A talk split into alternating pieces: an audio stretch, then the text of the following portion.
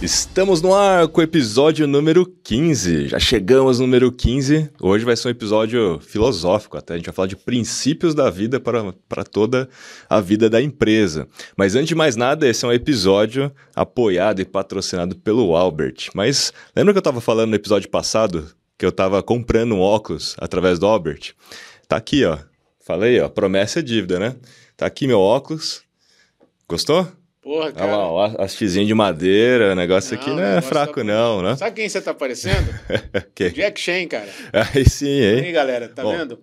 se eu tivesse a grana dele, tava bom também, né? Não, mas desse jeito você vai chegar, cara. Aí, boa, chegar. boa. O podcast tá ficando tão famoso que até o Jack Chan veio, veio visitar a gente.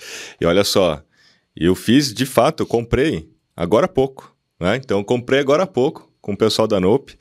E assim, gente, dezembro tá chegando, verão tá chegando, eu já garanti aqui meu óculos. Realmente eu perdi meu último óculos numa onda, então assim, tomei uma onda, perdi meu óculos. Dessa vez aprendi a lição, não vou perder de novo.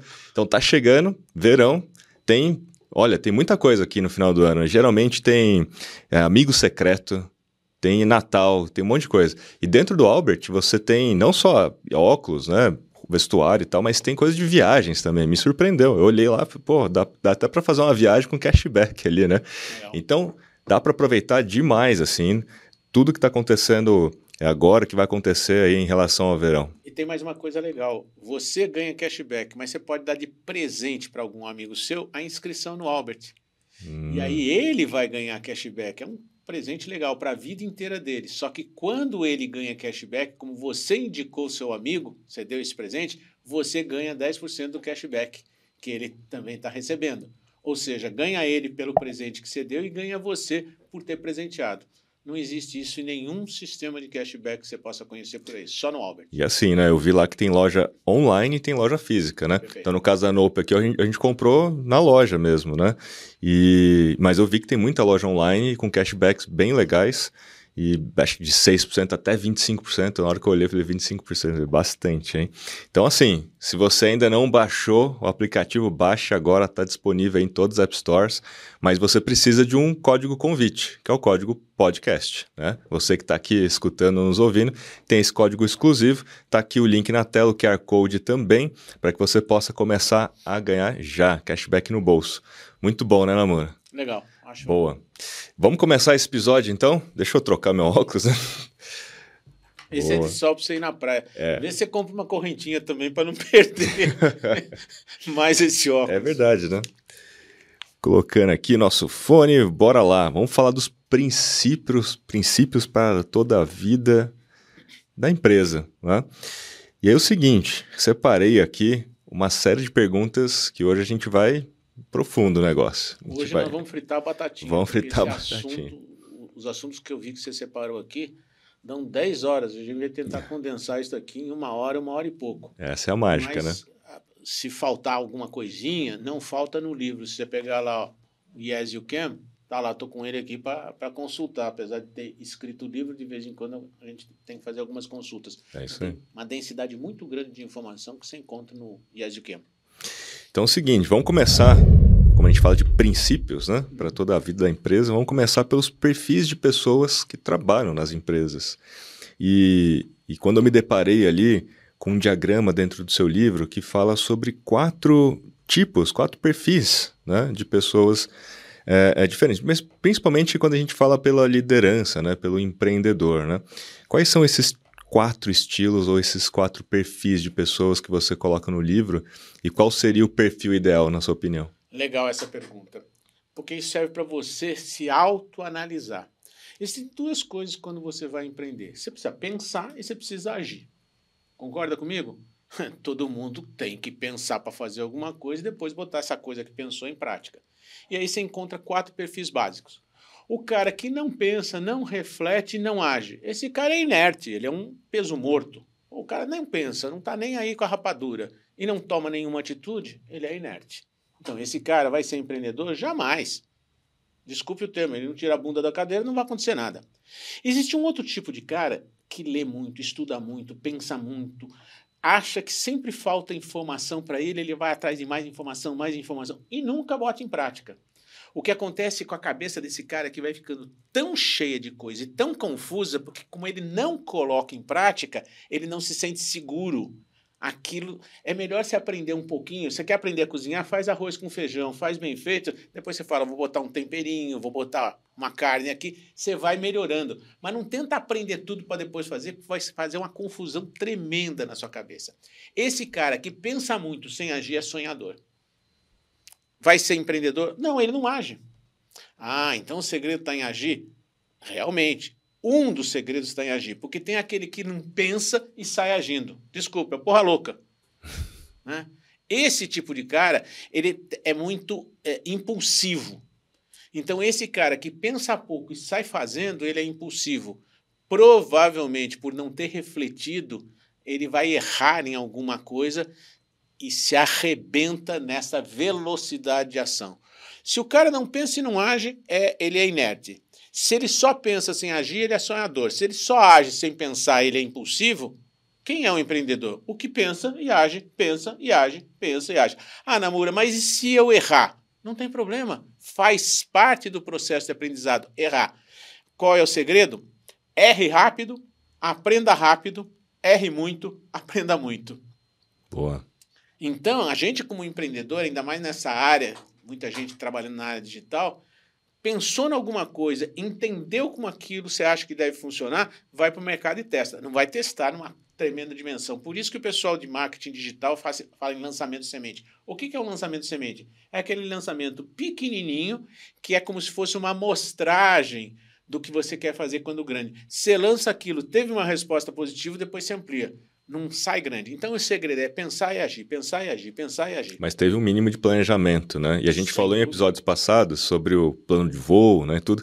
Que assim, se você só pensa, pensa, é como se você só tivesse planejando, planejando, planejando e não colocando nada em ação, porque o maior aprendizado vai ser na hora da execução. Você vai errar, você vai aprender com isso, né? Olha, essa semana eu e minha equipe fizemos uma série de, de treinamentos aí, porque você estuda o tempo todo. O que, que nós vamos fazer hoje? À tarde, uma reunião para decupar tudo aquilo que nós vimos e segunda-feira a gente vai estar, tá, na próxima segunda-feira, colocando em ação. Ou seja, tem que fazer isso para testar suas ideias. Uhum. Ficar sem agir, você nunca vai ser empreendedor. Agir sem pensar, você vai ser um maluco. Não vai Sim. dar certo. Então, esses dois componentes, pensa e haja. E agir sem pensar é o que mais acontece, na minha opinião, porque as pessoas se baseiam no achismo, então assim, elas partem de um princípio errado, né? Não, isso aqui eu acho que é assim, o meu concorrente fez, eu vou fazer também. Não tem nenhum tipo de pensamento, que seria a ideia nossa do planejamento, do, no mínimo ali de um diagnóstico, né, de entendimento para agir, né? E aí nós vamos mostrar uma série de ferramentas que facilitam esse pensar da forma certa. Uhum. Não pensar só porque eu acho, pelas suas ideias, eh, enfim, às vezes mirabolantes, sem ter uma ferramenta que ajude você a organizar esse pensamento para ter conclusões mais próximas da, do, do, conclusões que deem o efeito que você quer quando você pensou. Daqui a pouco a gente resolve isso com algumas ferramentas aqui. Legal. E no caso de estilo gerencial, porque agora você me, né, me descreveu o empreendedor, Aí você falou, cara, esse aqui é o perfil do empreendedor, que é quem pensa e age e vai aprendendo isso ao longo do tempo. Mas em termos de estilo gerencial, né, como é que a gente garante essa dicotomia entre produção, que é a produtividade, né, e, e, e, e, o que acontece no dia a dia? Como é que a gente faz as pessoas ficarem em plena produtividade enquanto líder dessas pessoas? Como que a gente né, emprega um estilo que faz a galera andar? Eu adoro, eu adoro esse conceito que você está trazendo, tem uma matriz chamada de Blake Mouton, que foram pensadores na área de gestão, que ela resolve isso.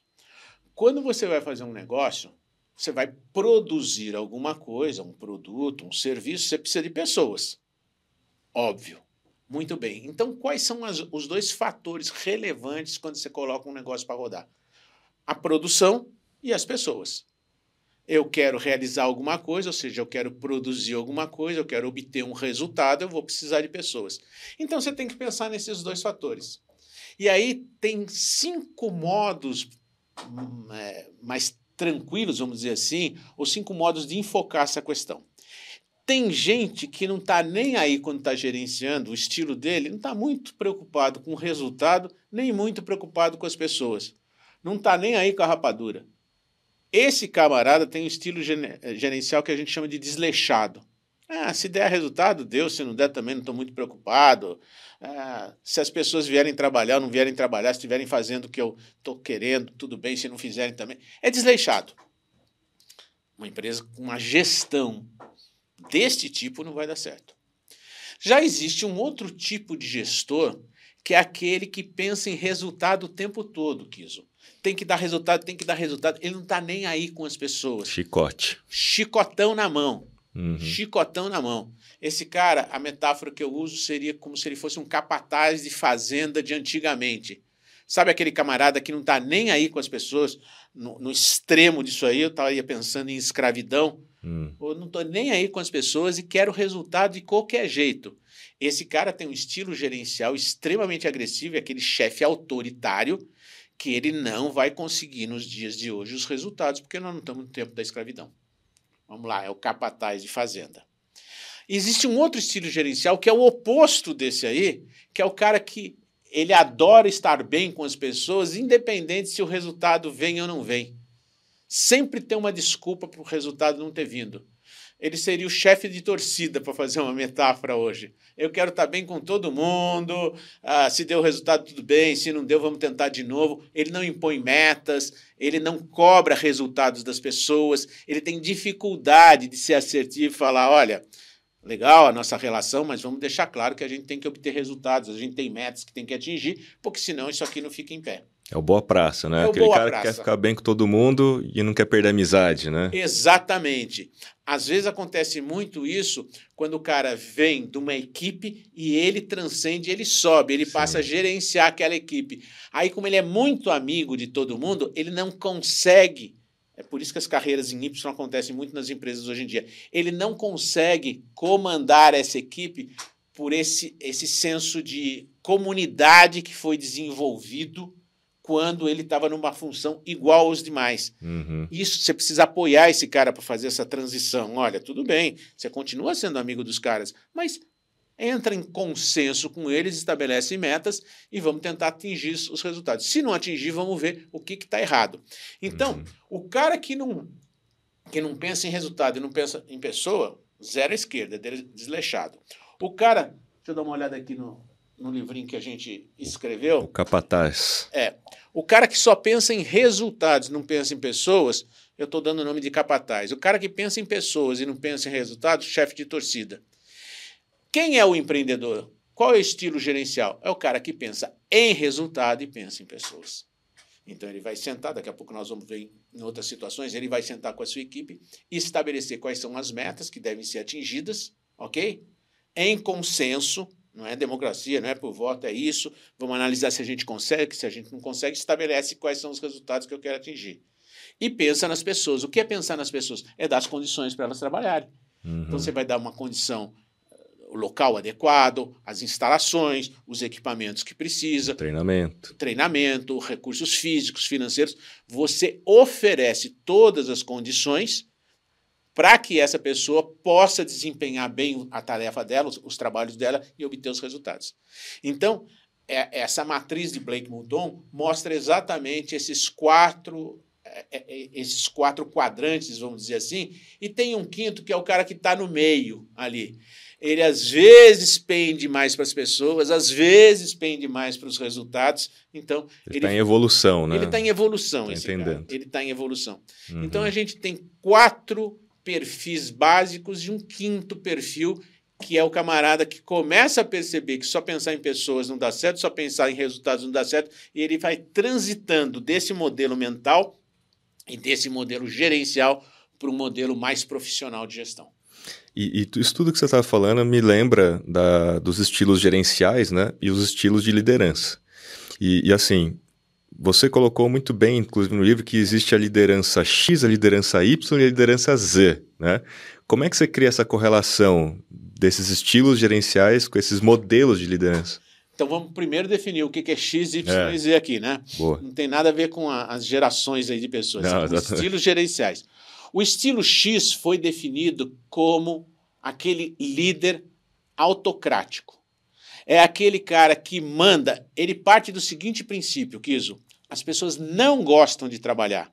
Então, já que elas não gostam, está dentro dele. Ele pensa: o camarada não gosta de trabalhar. Eu tenho que vigiar, eu tenho que chicotar, eu tenho que estar de olho, eu tenho que dizer tudo que ele tem que fazer. Ele tem que fazer tudo que eu estou mandando para ele, do jeito que eu estou mandando, do jeito que está no manual.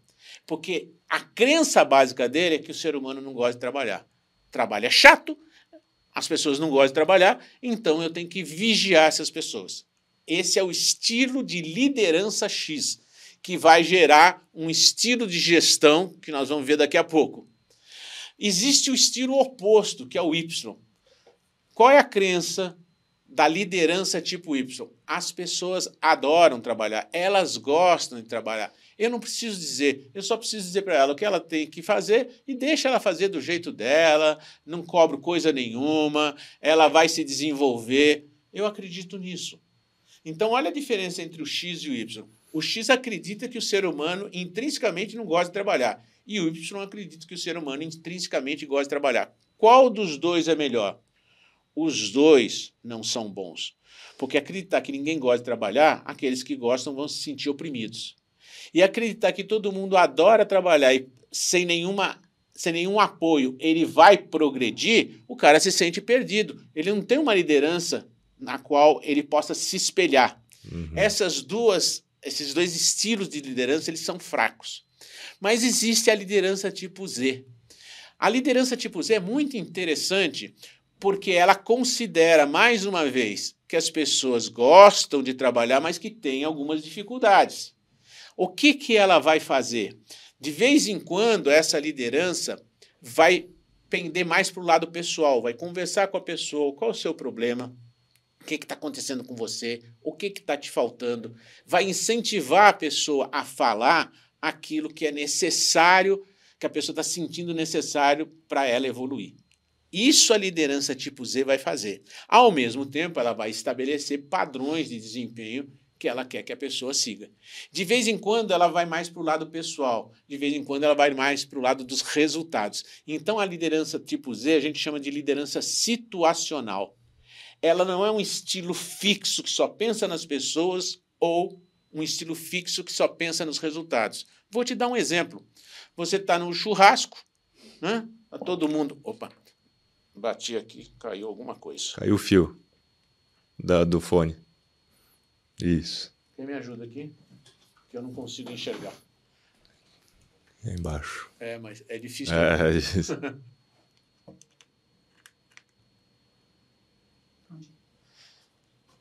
falhas da nossa comunicação. Eu balanço muito a mão aqui.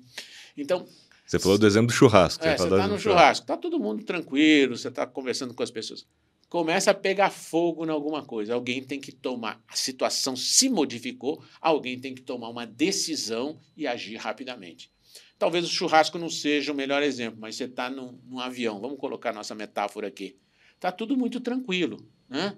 O camarada levanta, pede para ir no banheiro, a aeromoça dessa, deixa. De repente acontece uma situação de emergência, alguém tem que tomar uma, uma, uma, uma decisão ali e, eventualmente, dar uma ordem, as outras pessoas têm que seguir aquela uhum. ordem.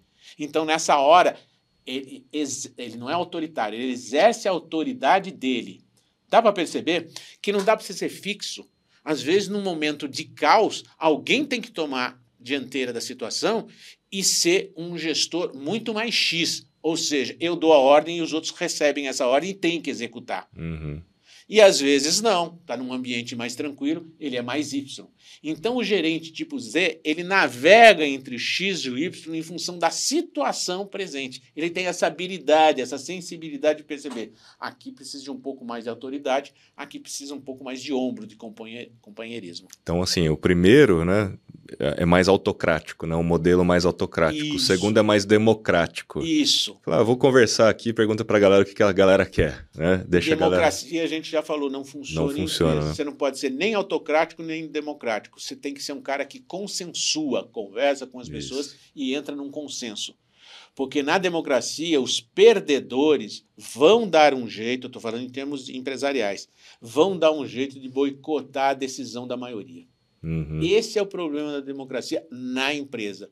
Então, democracia em empresa não funciona. E, e, muitas vezes quem vai ser o boicotador é o próprio líder, né?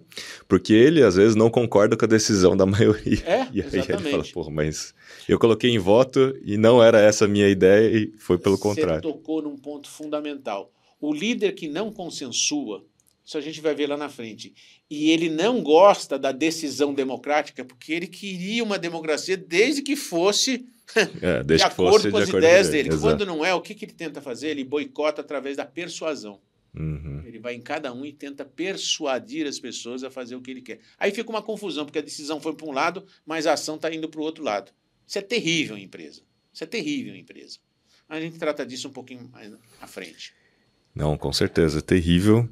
E, e essa, essa liderança situacional é, é a ideia de você ser um líder também, misturando um pouco das coisas que você já citou, né? Do estilo de gestão de pessoas e com os modelos de liderança. É você ser um líder servidor, né? de você estar ajudando e apoiando as pessoas a fazer o seu trabalho né? melhor e entendendo aquilo que é o momento de cada uma das pessoas para dar os certos, para dar incentivos corretos para que essa pessoa de fato se motive, né? Porque a motivação vem de dentro de cada um, mas você tem que entender esse momento de cada um. Pô, às vezes a pessoa se tornou pai ou mãe, então o que motiva ela nesse momento é tempo, né? Para outro que vai casar, o que motiva é dinheiro, né? Então assim, cada um tem uma situação, né? Olha, isso que você está falando é de uma importância tão grande. Duas características que um líder, não um chefe, tem que ter, é ele tem que ser servidor e educador. Entendeu? Principalmente a galerinha nova que está entrando na empresa não tem todos os conceitos que você demorou anos para descobrir e desenvolver. Então você tem que educar. E você tem que dar o exemplo. Dar o exemplo é servir as Uhum. pessoas. Então do- esses dois conceitos que você colocou são muito importantes.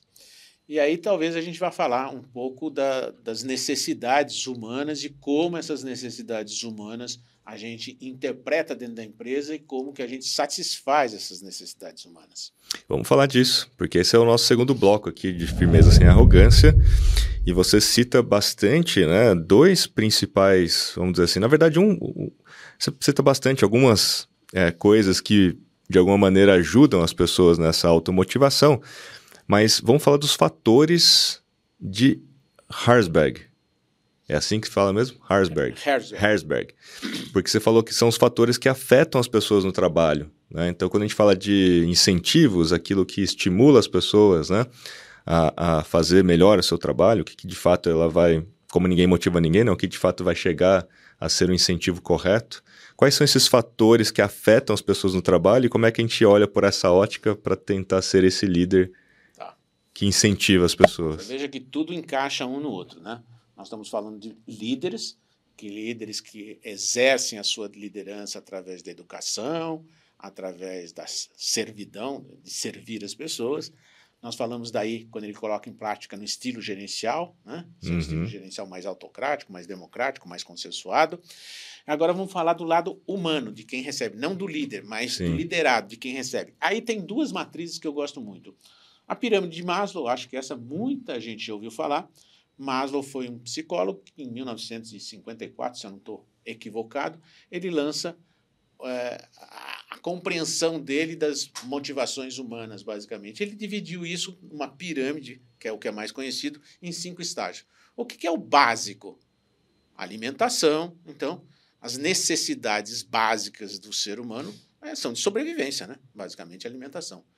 Depois que você comeu, o que, que você quer? Eu quero ter segurança. Então, a minha toca, a minha casa, é ali que eu me sinto seguro que os bichos não vão me atacar. Né? Eu estou um pouquinho mais protegido.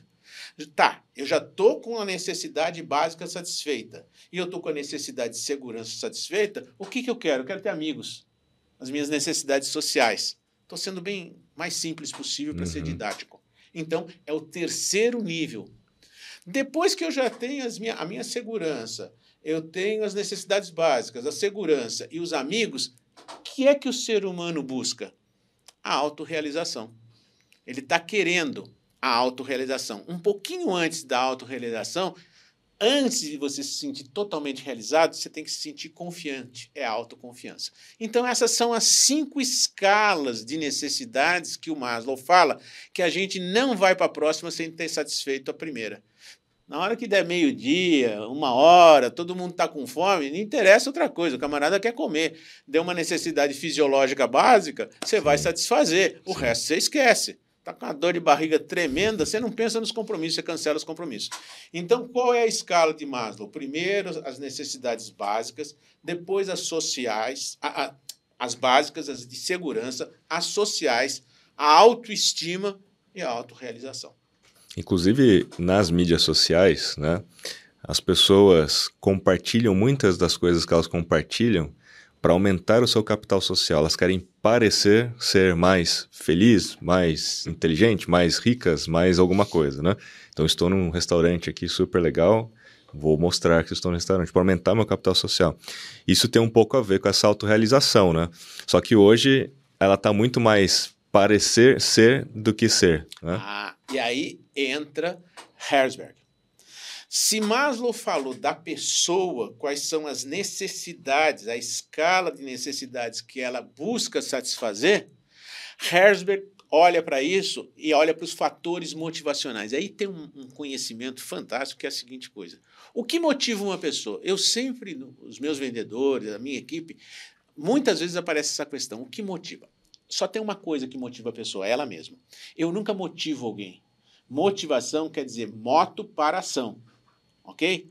Eu ativo a motivação da pessoa. Você incentiva algo. Isso. Eu descubro. Você quer o quê? Construir uma casa? Você quer entrar na faculdade? Você quer comprar um carro novo? Você quer fazer uma viagem? Essa é a sua motivação.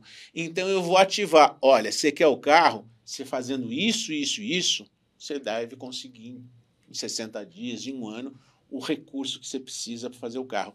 Então, eu descobrindo a sua motivação, eu vou ativar a sua motivação, dando para você um caminho para você conseguir atingir o objetivo para o qual você está motivado.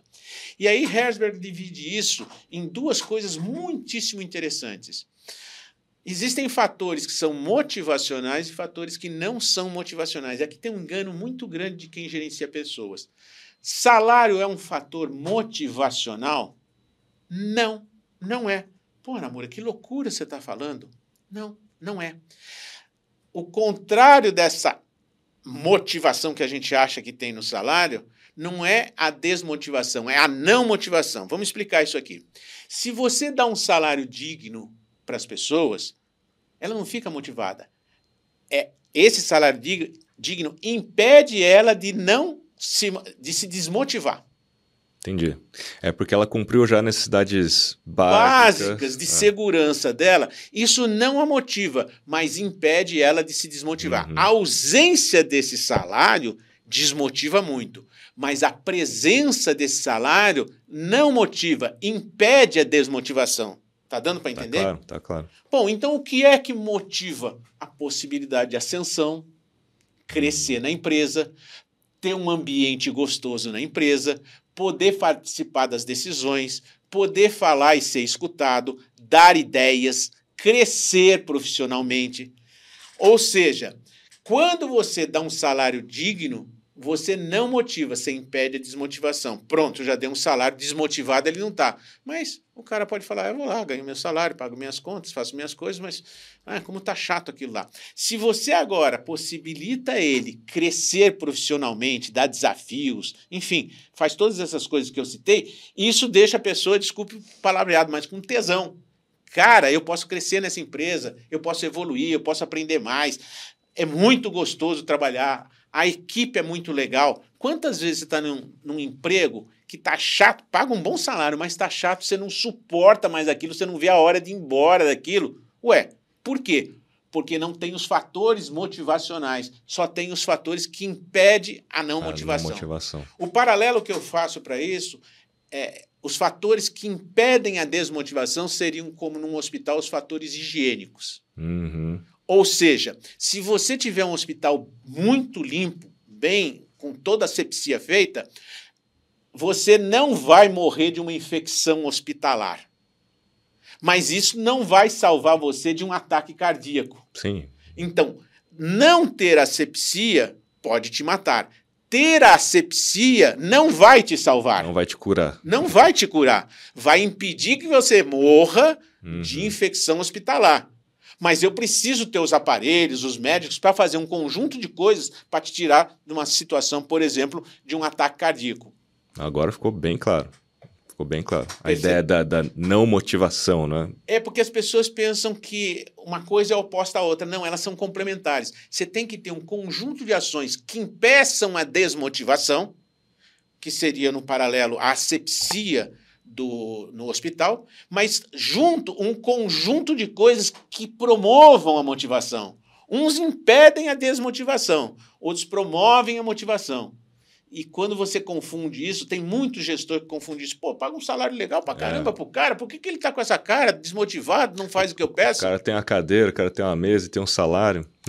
Exatamente. Porque o cara não entende a, a persona, a alma humana, o que, que ela precisa para se motivar. Então, conselho: dê todas as condições básicas para impedir a desmotivação. Feito isso, converse com os seus liderados para que ele diga quais são os sonhos, os desejos dele e mostre para ele qual é o caminho. Olha, se você fizer isso, você pode conquistar isso em tanto tempo. Na área de vendas é muito assim. Em outras áreas, é o plano de carreira que você vai dar que o camarada começa a pensar: pô, se eu fizer isso, eu posso crescer, eu posso evoluir. Entendeu? E isso vai motivar. Ele vem com tesão para a empresa, porque ele sabe que tem alguma coisa a mais que ele pode conquistar. E, e outra Esse coisa também que eu acho que é bem legal da gente é, é, falar, que nessa ascensão, ness- nesses fatores de motivação, é muito importante outras pessoas verem aquela ascensão, não é? Porque se você estiver sozinho e ninguém vendo isso, isso muitas vezes não motiva, né? Porque você não tem para quem mostrar, não tem para quem falar, ninguém está percebendo aquilo e aquilo tem um efeito estagnado. Aí você volta para Maslow, que você já satisfez as necessidades básicas, satisfez as necessidades de segurança, você vai para o nível das sociais. Aí você está, ó, eu quero demonstrar que eu obtive resultado. Então cabe ao líder comemorar, gratificar, reconhecer. Em público, né? Em Reconhecer em público. Reconhecer sempre em público. Você chama atenção no particular, você reconhece os feitos em público. Lembra que a gente falou da diferença entre reconhecer e recompensar? A gente reconhece o esforço, o empenho, recompensa o desempenho. Você não recompensa o empenho. Se matou, mas não conseguiu, não tem a recompensa. Mas tem o reconhecimento pelo esforço dedicado. Vamos ver por que, que não deu certo e vamos corrigir. E, e nos seus negócios, né? Você acha que, por exemplo, em- é, estabelecer uma meta ou aplicar ferramentas como autoavaliação, né? Que é a ideia de você se avaliar e também aquela outra ferramenta de avaliação 360, né? avaliar os outros, né? Que tem esses componentes. Então, são as pessoas enxergando você como alguém que melhorou muito, né? Então, isso é um fator motivacional. Meta é um fator motivacional? Como é que é a sua opinião sobre isso? Eu não vou dizer que ele seja um fator motivacional, mas ele é necessário para estabelecer uma direção, um foco, um objetivo a ser atingido. né? O que motiva a pessoa é por que, que ela vai buscar aquela meta. Tá? Então eu tenho que entender. Você quer comprar um carro? O carro custa, sei lá, 498 reais por mês. O que, que você precisa fazer para ter esses 498 reais?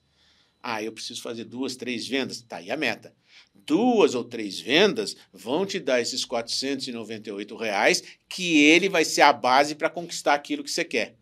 Então, isso é um jeito de facilitar as pessoas a perceberem no médio prazo o que, que elas têm que fazer no dia a dia. Porque isso é muito interessante. Quando você estabelece uma meta, daqui um ano, eu tenho que um objetivo, daqui um ano eu tenho que alcançar tal coisa, mas não divide isso em, em metas mensais, semanais e diárias, e até horárias, o pessoal que trabalha em inside sales está ligando para as pessoas. Ah, eu tenho que conseguir uma venda por dia. Quantos telefonemas eu tenho que fazer? 40 telefonemas. Desse, é, 10% vai me atender, quatro pessoas. Dessas quatro, uma vai fechar um negócio comigo e eu ganho 200 reais por cada uma. Então, se eu fizer uma venda por dia, eu ganho 200 reais. Em cinco dias na semana, eu ganho mil reais. Definiu Opa, a métrica, né? Definir uma métrica. Em um mês, quatro semanas, eu ganho 4 mil reais. Em 10 meses, 40 mil. Em 12 meses, 48. Deu para dar entrada em alguma coisa que eu queira. Ou seja, a pessoa tem que entender o porquê que ela está fazendo as 40 ligações por dia uhum. para atingir aquele objetivo. Você tem que ajudar a pessoa a fazer esta contabilidade, vamos dizer, de um modo bem simples, essas continhas bem simples, para que ela saiba por que, que ela está fazendo aquilo. Porque senão vai chegar no final do ano, ela não conseguiu aqueles resultados e ela nem viu onde foi. Se hoje eu fiz, em vez de 40 ligações, 30 ligações, amanhã eu tenho que fazer 50. Porque eu não vou dar conta de atingir o meu objetivo se eu não fizer essas 40 ligações diárias. Eu acho que muito se resume em uma única palavra, né? O porquê. Exato. O porquê de tudo, porque cada um tem o seu porquê. Exato. Né? E isso que é o conceito de motivação. Motivação de cada pessoa é como se fosse um vaso, de um formato diferente, que se enche com algum líquido e ele pega a forma do vaso. O que motiva você não é o que motiva o Rod, não é o que motiva a Nick, não é o que me motiva, porque nós somos diferentes, nós estamos em estágios de vidas diferentes. Então, não adianta você falar, vou dar isto aqui, a meta pode ser igual para todo o seu time. A motivação para atingir a meta é que é diferente. A motivação é individual. Então eu vejo qual é a sua motivação e falo, ó, se ele atingir essa meta, ele consegue fazer isso. Você pode estar querendo viajar, o outro comprar uma casa, o outro pagar a escola para o filho. A motivação é sua. Eu só te dou o caminho que você precisa alcançar, é, é, executar, para atingir o objetivo que você quer, fruto da sua motivação. E por isso que é tão importante o one-on-one, né? essa, essa ideia de você conversar diretamente com a pessoa para entender aquilo que é o momento dela e aquilo que vai ser o motivador de fato. Como você falou do carro, né? Para um vai ser o carro, outro vai ser outra coisa. O líder, ele tem que dividir a vida dele com os liderados, não com um milhão de pessoas, né, por aí, mas pelo menos para as pessoas com as quais ele tem mais contato, ele tem que dividir a vida dele para que as pessoas se sintam motivadas a dividir a sua vida também. Uhum. Tem que ter essa interação. É incrível isso. O trabalho de liderança é um trabalho dificílimo é duro, porque você tem que se expor, você tem que se abrir, você tem que se doar para que as pessoas também comecem a confiar em você, se exponham, se, abrem, se abram e se doem. É um negócio, não é simples fazer isso, moldar sua personalidade, mas é possível ser feito isso se você tiver honestidade de princípios, de propósito e olhar o outro como ser humano. O que, que esse cara Empatia. quer? Né? Empatia. São todos esses conceitos que são fundamentais. Isso é a capacidade é, forte de um líder. É se conectar com os seus liderados, estar tá junto com eles. Estamos juntos e vamos junto nessa briga, vamos ganhar todo mundo. Essa é a ideia. Muito legal. Essa história de motivação, né, tal, é um, daria um outro podcast só disso, né? E, e aí me vem assim a história assim, né, que toda vez que a gente fala de comunicação, one on one, né, formas de liderar e tudo mais, né? E você já falou em episódios passados, né, que comunicação é, é bem diferente do que falar, né? Comunicar é diferente daquilo que você está falando, né? Porque você se comunica de diversas formas, né? Então, na sua visão, qual é a importância de saber se comunicar e quais são essas formas, né, exemplos, de repente, possíveis, de possíveis formas de comunicação ou estilos de comunicação que você acha ideal? Primeira coisa é entender isso que você acabou de falar. Comunicação é um processo que depende de duas pessoas de um canal. Quem está transmitindo a ideia, quem está recebendo a ideia e o canal. Pode ser internet, pode ser ao vivo. Muito bem. Mas comunicação, as pessoas têm muito aquela imagem da televisão. Ah, o cara é um comunicador. Não, ele é um falador. Que é totalmente diferente. Você pode falar, falar, falar, falar e não comunicar nada. Ele não tem retorno, inclusive. Não né? tem o retorno. É. é simples, um exemplo. Você vai com o seu português numa tribo indígena. Você fica três horas falando e não comunicou nada, porque ninguém entendeu. Você fala português, eles falam outra língua. Uhum. Então, o que é a essência da comunicação? É transmitir alguma ideia que você tenha certeza que o outro compreendeu a sua ideia. E como é que eu tenho certeza? Perguntando para o outro se ele entendeu e deixa ele retornar com aquela, aquela sua ideia e você percebe, não, consegui me comunicar. Quem já não teve professores que você percebia que o cara tinha conhecimento, mas você não entendia direito o que ele falava? porque ele não tinha uma coisa fundamental em comunicação que é didática, um raciocínio lógico, não usava metáforas, não usava analogias, não usava gráficos, desenhos, músicas. Né? Eu vim da época, da minha época de professor de cursinho, a gente brincava e falava que professor de cursinho não dá aula, dá show. e aluno não paga mensalidade, paga couvert artístico. Porque você tinha que fazer um show para se tornar compreendido pela sua audiência, que eram os alunos de cursinho. Isso fazia uma tremenda diferença anos atrás, porque as pessoas vinham de um modelo muito rígido na escola e no cursinho era um modelo um pouco mais liberal, muito gostoso. Então, se comunicação não é o que você fala, é o que o outro entende, eu preciso saber se o cara entendeu. Na aviação tem uma coisa muito interessante. O piloto está na aeronave, ele se comunica com a torre. E a torre é, é, é a parte da aviação ali que determina o que o piloto pode ou não pode, deve ou não deve fazer, porque ele tem que coordenar todos os aviões, chegando lá em Congonhas, um faz uma coisa, outro faz outra, tem rotas para a gente seguir, cartas de aproximação que a gente chama, mas enfim, é, tem que o, o, o, controlador de voo tem que manter a separação das aeronaves, a distância entre elas, senão fica vira, sim, sim. vira trânsito na Índia, né? Um bate no outro. Muito bem. Aí o controlador de voo fala alguma coisa, siga a rota XYZ. Ele fica quieto e acha que o piloto entendeu. O piloto tem que repetir aquilo que a gente chama de cotejamento. O piloto vai falar assim: é, compreendi, a rota é XYZ. Eu estou uhum. falando uma linguagem coloquial. A linguagem sim, entre a sim, torre sim. e o piloto é um pouquinho diferente, é mais uhum. formal. Mas o importante é que, dada uma ordem pelo controlador de voo, ele não imagina que o cara entendeu. Ele fica esperando o piloto retor retor retornar e dizer qual foi a ordem. Enquanto ele não faz isso, ele continua dando a ordem, pedindo ao piloto que retorne. Isso se chama cotejamento. Ou seja, ele fez de fato o outro entender. Exatamente. Ter a certeza de que. E tudo isso é gravado. Uhum. Que ele uhum. deu a ordem, o outro ouviu, porque pode ter uma interferência de rádio. Às vezes a gente não cai na internet aqui. Eu estou falando aqui achando que as pessoas estão ouvindo e a internet caiu. Ninguém está ouvindo nada. Né? Ele tem a certeza que o outro. Gente, o que, que aconteceu aqui? Ô, Kiso. E aí? E aí, velho? O que foi? Cara, você falou ah, cara, não Você falou e aconteceu mesmo? Não Você... sei, foi truque, foi truque, foi truque isso aí ou caiu a luz? Acabou a luz mesmo. Acabou a luz. o Namura virou o Neo do Matrix. Ele falou, aconteceu. Já entendeu como é que funciona, né? O Matrix do, do universo. De, de, deixa eu te contar uma história. Uma vez eu fui dar uma palestra no interior de São Paulo, tinha umas 200 pessoas, e eu falei, ó, no final eu vou fazer chover. Por quê? Porque era um negócio que eu fazia.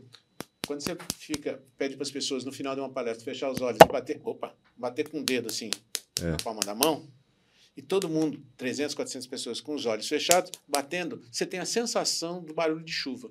Quando terminou a palestra, eu falei: fechem os olhos que eu vou fazer chover. Cara, na hora que eu terminei de falar aquilo, bam, veio um raio e começou a chover. Acho que tem gente até hoje olhando para aquela situação que, que esse cara fez para fazer chover? Uma coincidência igual a de hoje. Inacreditável. É, você falou que ia cair internet e caiu e tudo. Caiu energia. As caiu palavras tudo. têm força, gente. Isso aqui não foi truque, não foi nada. Caiu mesmo a energia aqui depois que a gente falou isso. Assustador. Vamos lá. Bom, mas você estava dando um exemplo que a gente já, já entendeu, né? Que é a ideia de que falar não é exatamente se comunicar, né? Você tem que fazer o outro de fato entender, e aí sim você se comunicou. Você deu o exemplo da aviação, né, do cotejamento, e era justamente nesse ponto, né? Porque às vezes a internet cai, alguma coisa interfere e o outro não escutou. Então você precisa conferir de fato se a pessoa entendeu, né? É, é isso? É exatamente esse o conceito. Então, se você entende isso, você vai usar certas ferramentas. Por exemplo, feedback ao final de todas as minhas aulas, palestras, cursos, reuniões, e a equipe está aí, sabe disso, eu perco, às vezes, tem 20 pessoas num Zoom comigo, eu peço para cada um dar o feedback da reunião. Eu quero perceber o que, que a pessoa entendeu ou não entendeu, para saber se eu consegui comunicar a ideia que eu queria ou não consegui. Então, feedback ao final de uma reunião é uma ferramenta fundamental para tornar prático isso que a gente está falando aqui na teoria que é saber se comunicar, portanto, saber se o outro entendeu aquilo que você queria passar como ideia. Olha aí, que dica legal, hein? Pedir feedback ao final de uma reunião. Isso aí eu nunca tinha pensado, não. Eu peço feedback no final de palestra. Às vezes eu falo assim pra galera: olha, quem quiser o material da minha palestra, me manda uma mensagem que eu te mando o link de volta. Só que no link de volta tem uma pergunta. Né? Perfeito. O que, que você achou? Se você indicaria né, uma Perfeito. NPS lá e tal, porque você já pega o feedback. Perfeito. É uma maneira de você evoluir, né? Muito bem, vamos fazer um pequeno break aqui rapidinho. rapidinho. Vamos falar aqui do livro Yes You Can, que está aqui na mão do, do Namura. Mas, porque a gente, sempre, a gente sempre fala do livro, né? Então tá aqui o livro. Se você quiser comprar o livro com desconto, faça aí um post no seu stories, alguma rede social, marcando o arroba Luiz Namura, com algum insight do que ele falou. A gente vai te mandar o link aí de volta.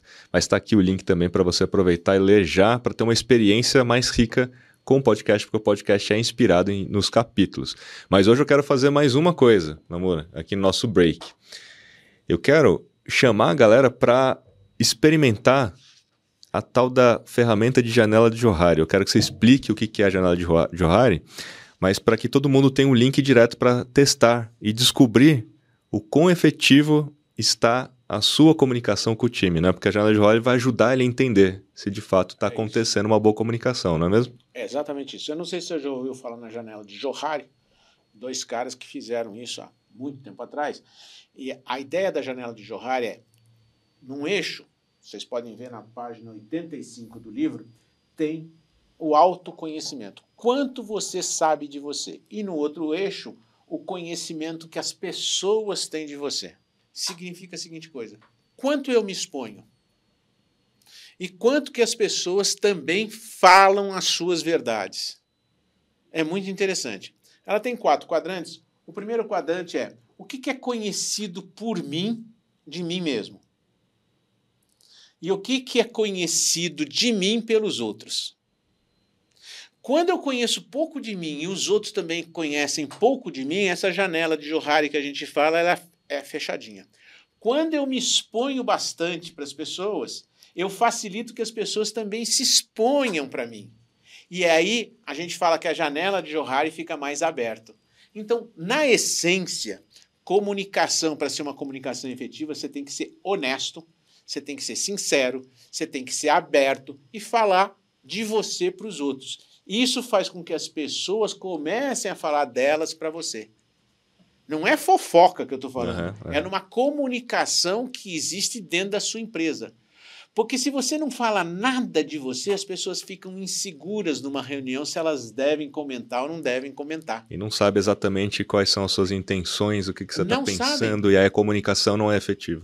Você já tentou, Rubens, conversar com alguém que a pessoa. Rubens é meu pai. Oh, meu Deus do céu. É o Kiso, Kiso. É Kiso, cara. Já expliquei isso em outras reuniões. Rafael, eu, tenho um ato falho aqui que eu olho para ele e chamo de Rubens, mas é Rafael Kiso. Kiso, você já tentou conversar com alguém e a pessoa não demonstra nenhuma rea- reação na sua fisionomia? É, não está entendendo nada, ou. né? Cara, você fica total. Você vai numa reunião de negócios, às vezes, para fechar um negócio ou para fazer uma venda, e a pessoa não reage. A gente chama de ocultação. Você não sabe como reagir. A sobrancelha dela não sobe, os lábios não sorriem ou não, fa- não fazem uma, uma, uma cara de desaprovação. Você não sabe como reagir. Você não tem um feedback ali instantâneo. O né? que, que você faz quando você vai dar palestra? Você não começa a interagir e, dependendo da resposta da plateia, você conduz a sua palestra mais para um lado ou mais para o outro, Exato. um pouco mais de brincadeira, um pouco menos de brincadeira. Ou seja, a reação do outro força a sua ação. A janela de Johari fala a seguinte coisa: você quer ter algo muito efetivo na sua comunicação? Abra a sua janela de Johari. Significa fale as suas verdades, se comunique com sinceridade, seja honesto, peça opinião dos outros. Quando eles falarem, aceite essas opiniões para que eles também possam se abrir.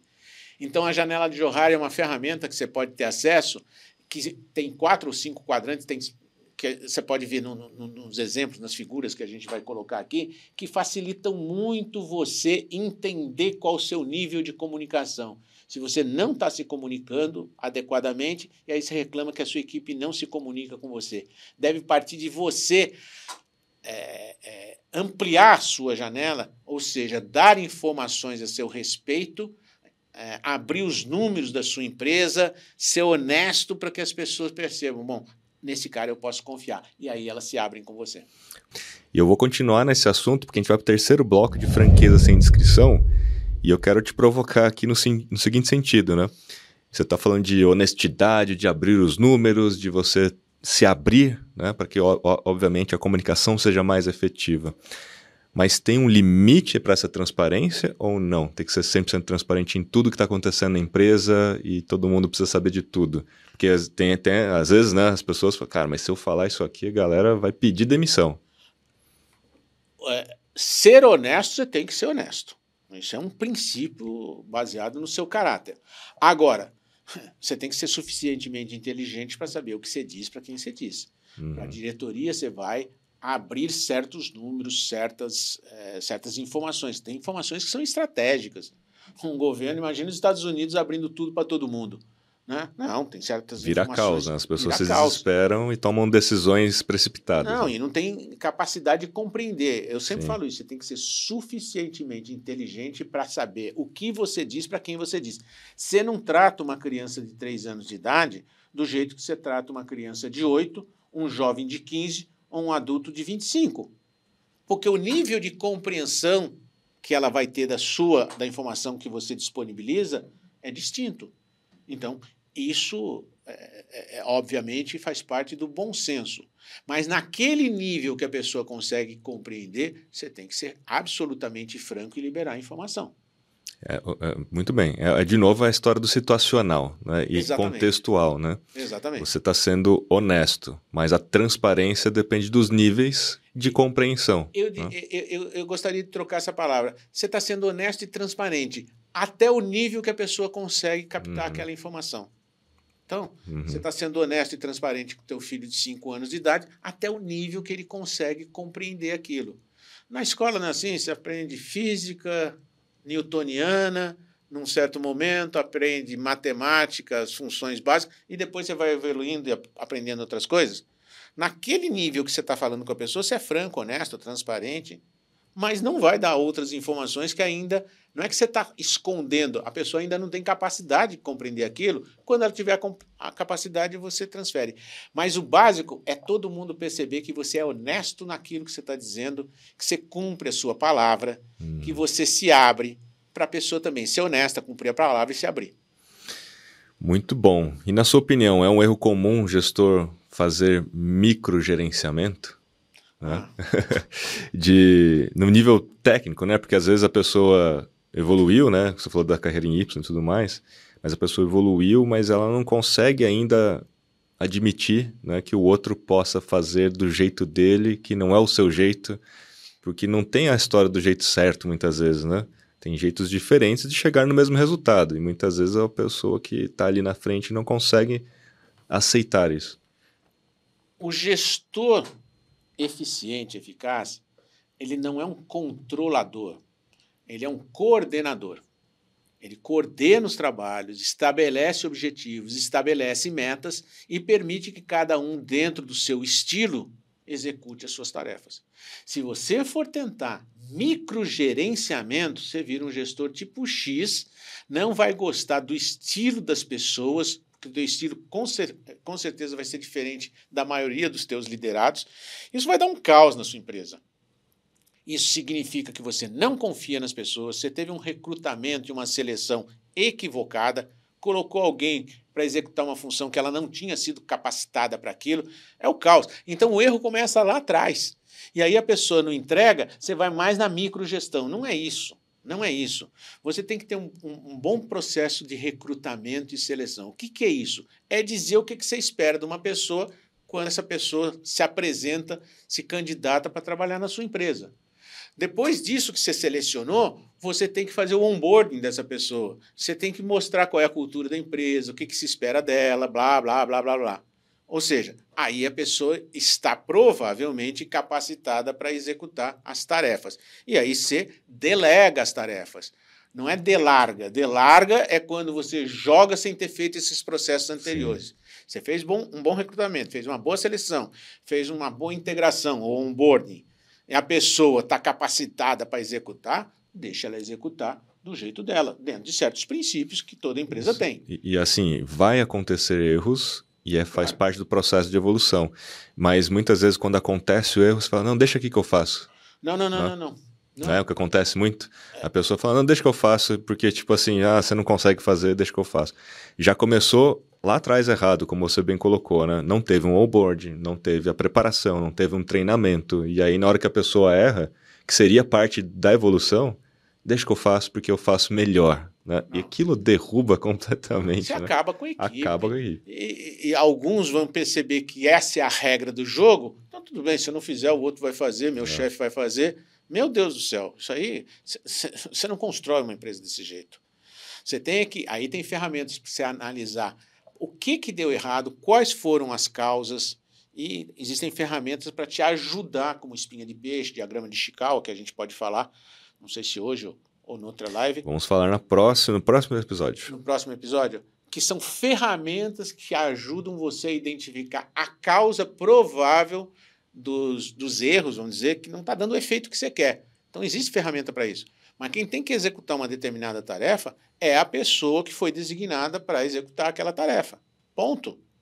Se ela não está executando bem, você vai apoiar. Até um ponto que o apoio não funciona mais, porque houve algum erro, enfim, acontecem erros em contratações, e você não vai ter mais aquela pessoa na sua equipe.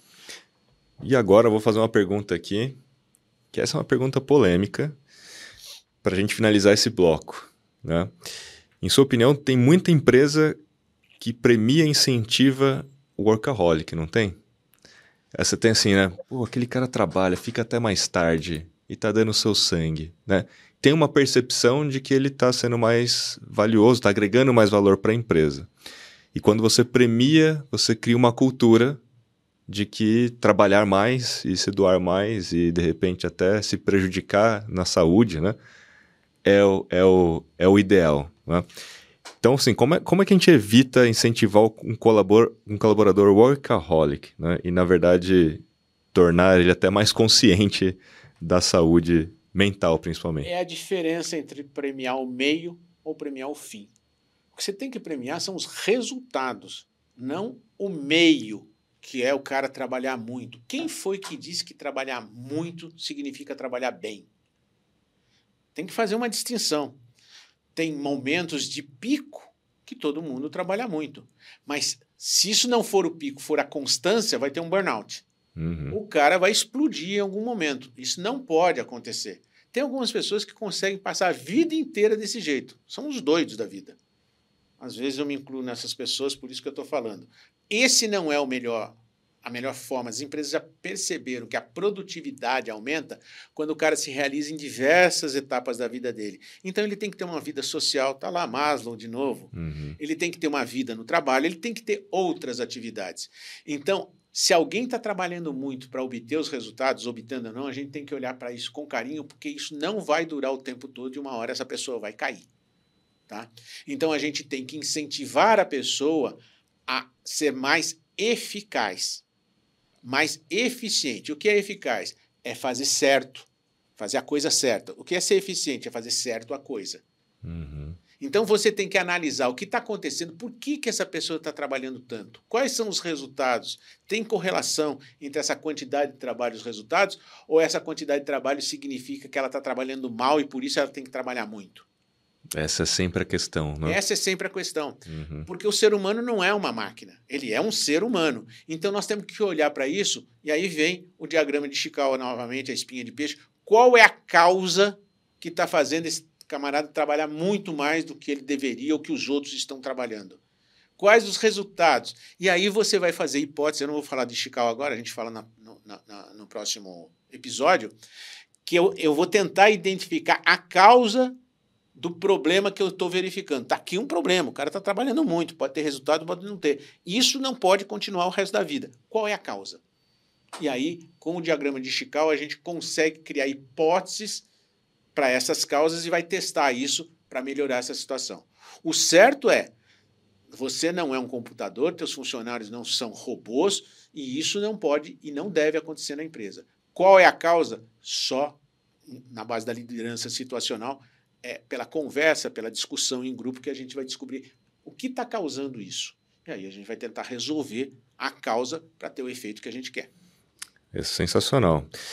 Muito bem. Estamos encerrando o episódio de número 15. Né? Episódio que falou sobre os princípios para a vida de toda empresa. Bastante princípio, né? E um episódio que mostra que as palavras têm poder, porque quando a gente falou que poderia é, cair a energia, razão. ela caiu. O, uni o, universo entendeu a sua, a sua comunicação. Você assustado. foi eficaz na comunicação. O, o, universo ouviu. eu estou assustado. Entendeu. Então, gente, mais uma vez, né? Este podcast é um oferecimento do Albert. E por falar do Albert, tem um negócio aqui, tem um recadinho bacana aqui, né?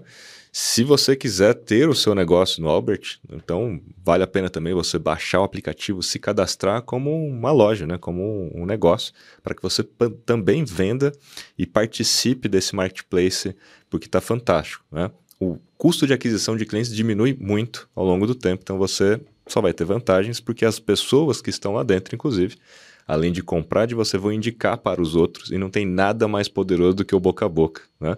Só que hoje em dia, no meio digital, esse boca a boca é exponencial. Então, cada um de nós tem 800 mil amigos, as indicações então se tornam um negócio exponencial, custo de aquisição super barato. Né? Bom, vamos falar aqui também. Eu tenho mais um recadinho aqui rapidinho, que é o seguinte. A gente fez uma, uma, uma pequena mudança aqui no roteiro, que a partir de hoje eu vou trazer um, uma frase, um euforismo para que você comente no final. Ah, então a gente terminou o nosso último bloco. Então as suas palavras finais vão ser para comentar a seguinte frase de uma pessoa extremamente inteligente e muito famosa. Há dois tipos de pessoas: as que realizam e as que justificam. O sucesso prefere as primeiras. Luiz Namura. é isso, gente. Quem não consegue entregar, dá desculpa. No mundo dos negócios, você tem que gerar resultados. Se você não gera resultados, ninguém te escuta. As pessoas hoje escutam aqueles que têm resultados para apresentar e querem saber como eles conseguiram chegar lá. Se não, se é apenas um professor, sem demérito aos professores, eu sou um deles, mas que não colocou em prática aquilo que preconiza, aquilo que fala. Então, óbvio que o sucesso prefere as pessoas que realizam e não as pessoas que justificam. Você até pode, de vez em quando, ter um fracasso e justificar o fracasso, mas logo depois disso você deve ter aprendido alguma coisa com esse fracasso. Porque o fracasso é um excelente professor quando você aprende a lição que esse fracasso te trouxe. Aprendendo essa lição, corrigindo e obtendo sucesso, ou seja, resultado, aí você fica uma pessoa que todo mundo respeita. Então, se você quer ser respeitado, gere resultados. Excelente aforismo Luiz Namora, viu? Anota aí. Muito bem, Namora. Esse foi o episódio número 15. E para vocês que estão com a gente até agora, lembre-se de que toda segunda-feira, às 18h59, aqui em ponto, estreia um episódio novo. Legal? Então, mais uma vez, prazer enorme. E para vocês aí, até a próxima. Valeu! Fui!